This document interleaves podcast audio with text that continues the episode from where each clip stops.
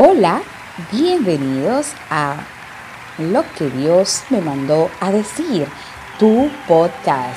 Yo mi condición no era nadie, me hizo. Y estamos en nuestra segunda temporada y la hemos dedicado a un paseo por el Antiguo Testamento.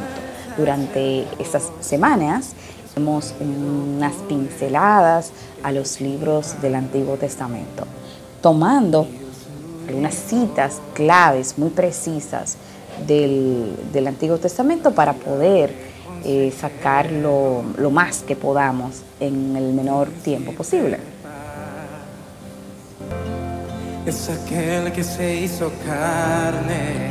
Mi nombre es Flérida Mauricio de Jiménez y te doy la bienvenida a este tu podcast, Lo que Dios me mandó a decir. Gracias por tu sintonía.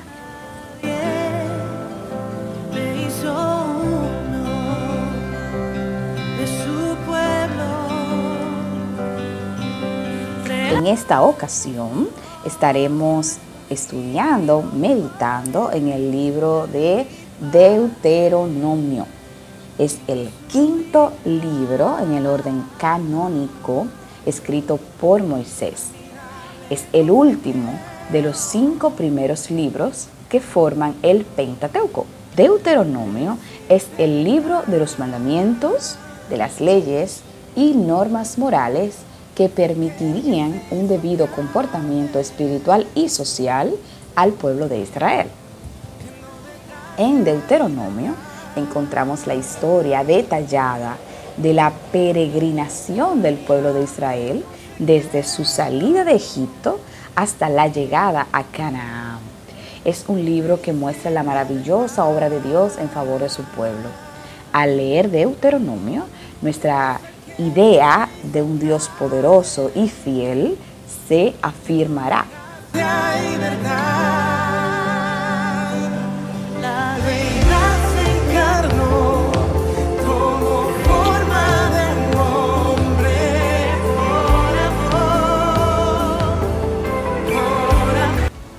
Arrancamos de inmediato a estudiar el libro de Deuteronomio y lo haremos en el capítulo 1, versículo 39. Y vuestros niños, de los cuales dijisteis que servirían de botín, y vuestros hijos, que no saben hoy lo bueno ni lo malo, ellos entrarán allá, y a ellos le daré, y, y ellos la heredarán Vemos a los niños como seres inocentes, dulces, tiernos y llenos de amor. Es maravilloso pasar tiempo con los niños. Su ingenuidad nos inspira. Pero esta impresión que tenemos de los niños es solo parte de la verdad. Hay otra realidad y es que son seres humanos concebidos en la maldad. Traen pecado en sus corazoncitos y su inclinación natural es hacia el mal. No hay bueno ni aun uno. Y esta afirmación incluye a nuestros angelicales niñitos. Como padres, tutores y familiares, tenemos el deber de formar la nueva generación. Esa generación que heredará las promesas de Dios. Así como David fomentó en su hijo Salomón el amor a Dios, y el sueño de construir un templo para adorarle, nos toca a nosotros formar la nueva generación de cristianos. Esta difícil tarea no la lograremos cabalmente si continuamos ciegos ante la realidad del pecado que reina en el corazón de nuestros pequeñitos. Es fundamental en la crianza observar atentamente a nuestros hijos e identificar sus intenciones más mundanales. Egoísmo, envidia, celos, mentiras. Todas estas acciones pecaminosas deben ser identificadas en nuestros hijos y combatidas exponiéndoles la palabra de Dios. Esos niños indefensos y amorosos que no saben hoy lo bueno ni lo malo, esperan que sus padres, sus tutores, los guíen por el camino del bien. y los ayuden a distinguir las acciones que agradarán y desagradarán a Dios. El amor hacia Dios que transmitimos a nuestros hijos hoy les ayudará a combatir las tentaciones más fuertes y difíciles que enfrentarán mañana. Que con nuestro ejemplo preparemos una futura generación de fieles que honren la fe en su Salvador Jesucristo. Todo debo a Él, pues ya lo pagó. De las manchas del pecar, cual nieve me lava. Vamos, todo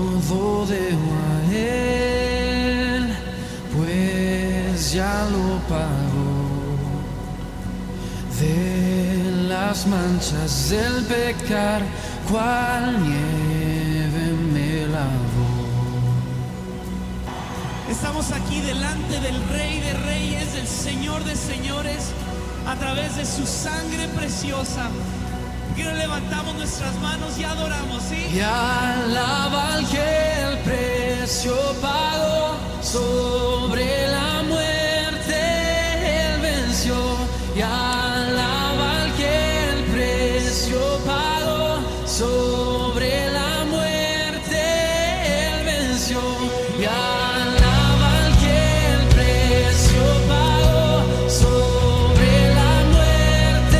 Continuamos nuestro estudio por el libro de Deuteronomio en el capítulo 3, versos 21 y 22. Dice, ordené también a Josué en aquel tiempo diciendo, tus ojos vieron todo lo que Jehová vuestro Dios ha hecho a aquellos dos reyes. Así hará Jehová a todos los reinos a los cuales pasarás tú. No los temáis, porque Jehová vuestro Dios, Él es el que pelea por vosotros. El temor es un instinto humano vital. Nos ayuda a mantenernos alejados del peligro o asumir ciertos riesgos con cuidado y precaución. Gracias al temor, nuestro cuerpo activa defensas importantes para nuestra conservación. Pero hay otro tipo de temor. Es ese temor que nos paraliza. Ese que nos impide alcanzar objetivos, cumplir metas y llevar a cabo el llamado de Dios para nuestra vida. Ese es un temor que lejos de mantenernos a salvo, nos hunde y boicotea. Si has sentido que el temor te aleja de planes, sueños, objetivos, si sabes que no has seguido tu llamado o no has desarrollado tus dones y talentos por temor, si por temor al futuro, a la murmuración, al fracaso, a la vergüenza, no cumples el propósito de Dios para tu vida, es tiempo de reflexionar. La mejor manera de alejar el temor dañino es asegurándonos de estar cumpliendo la voluntad de Dios. Si estás andando por la senda que el Señor ha trazado para ti, no hay que temer. Si tus decisiones han pasado por el filtro de la oración y la aprobación de Dios, no hay que temer. Si tu espíritu está unido a su espíritu, no hay que temer. Si eres un hijo de Dios y caminas en fidelidad a su palabra, no hay que temer.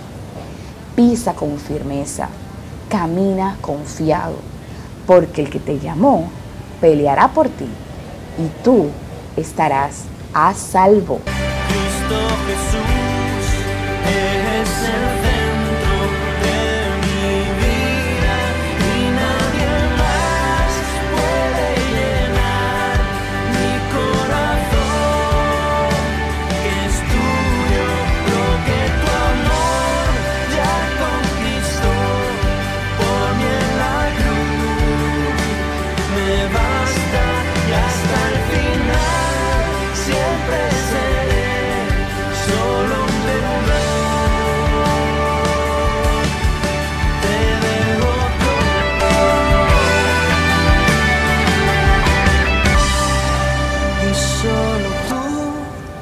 Cristo Jesús, eres el centro de mi vida. Seguimos paseando por el libro de Deuteronomio y esta vez leyendo el capítulo 3, verso 28.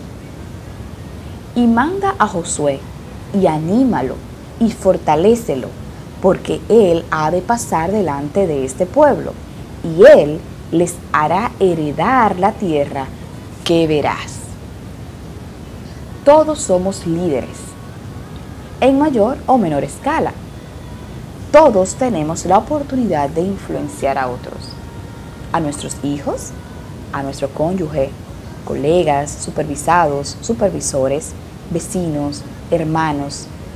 De una u otra forma, todos podemos impactar vidas. ¿A quién estamos animando y fortaleciendo hoy? Sería la pregunta. Somos conscientes de nuestra responsabilidad en la vida de otros. ¿A quiénes estamos capacitando para cuando no estemos? ¿Hemos identificado la persona que nos sustituirá en la tarea que realizamos? Debe llenarnos de satisfacción poder pasar la antorcha con dignidad y ver la continuación de la obra que iniciamos, deseando con todo el corazón que la futura generación la prosiga con mayor ímpetu y éxito. ¿En quién te estás vertiendo? Dios nos ayude a entregarnos sin reservas, a animar, a fortalecer, a entender que el nivel de nuestro liderazgo será realmente evidente cuando ya no estemos. No dudemos en preparar nuestro relevo, de tal manera que ese relevo pueda hacer las cosas aún mejor que nosotros.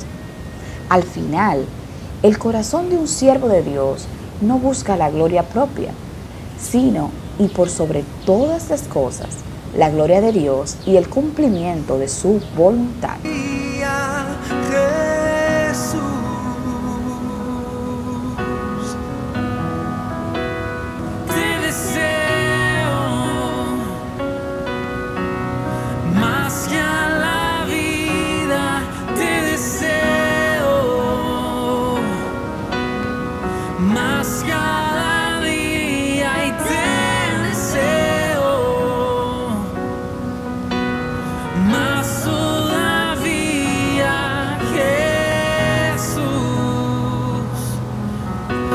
Continuaremos nuestro recorrido en el libro de Deuteronomio, esta vez en el capítulo 4, versos 7 y 8.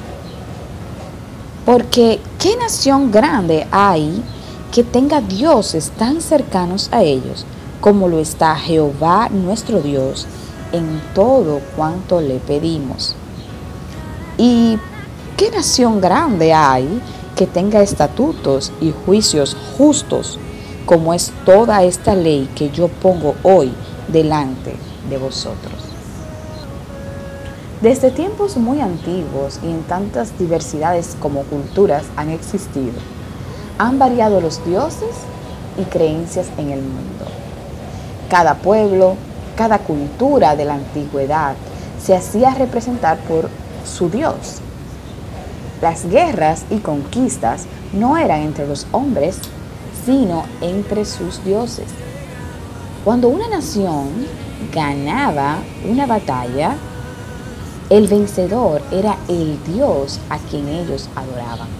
Dentro de tan grande gama de dioses que inspiran el miedo y el terror a sus seguidores, solo hay un dios que se describe a sí mismo como el dios de amor.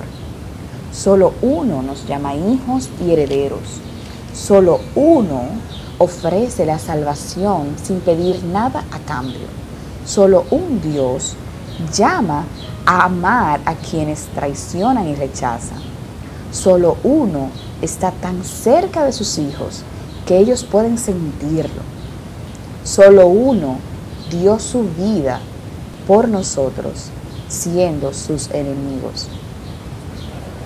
Si comparamos las religiones y dioses en todo el planeta y en toda la historia, veremos que ningún otro Dios enseña a sus seguidores a ser pequeños para poder ser grandes y que para ser exaltados deben antes humillarse. Dioses han llegado y han desaparecido, pero ningún otro hay como nuestro Dios. Generación tras generación, fiel a sus promesas, y su nombre es desde la eternidad y hasta la eternidad. ¿Qué otro Dios está tan cercano a su pueblo como nuestro Dios?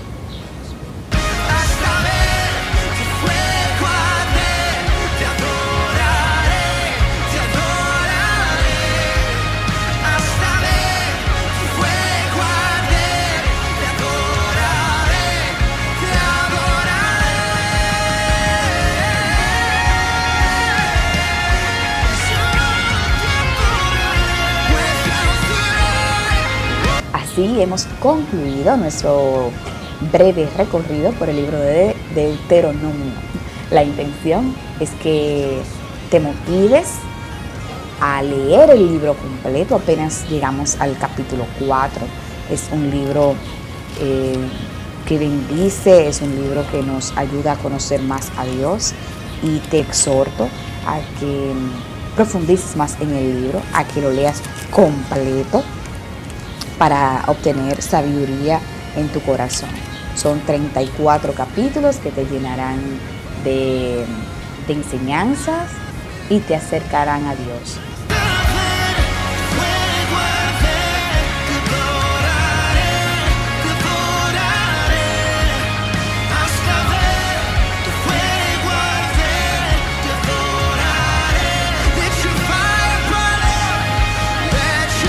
Si estas reflexiones han edificado tu vida, te, pido que la compartas con otros que pudieran también ser bendecidos.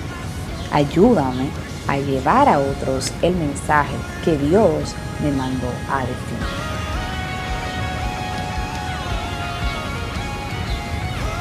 Todas esas reflexiones que hemos estado compartiendo están contenidas en el libro Fuerte Soy.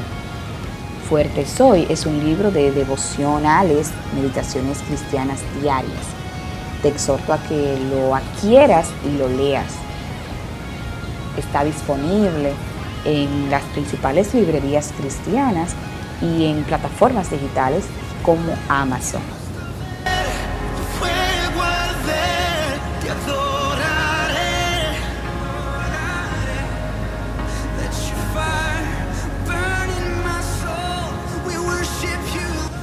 Hasta aquí nuestra mm, sección de lo que Dios me mandó a decir. Muchas gracias por tu compañía. Que el Señor te bendiga. Será hasta la próxima semana.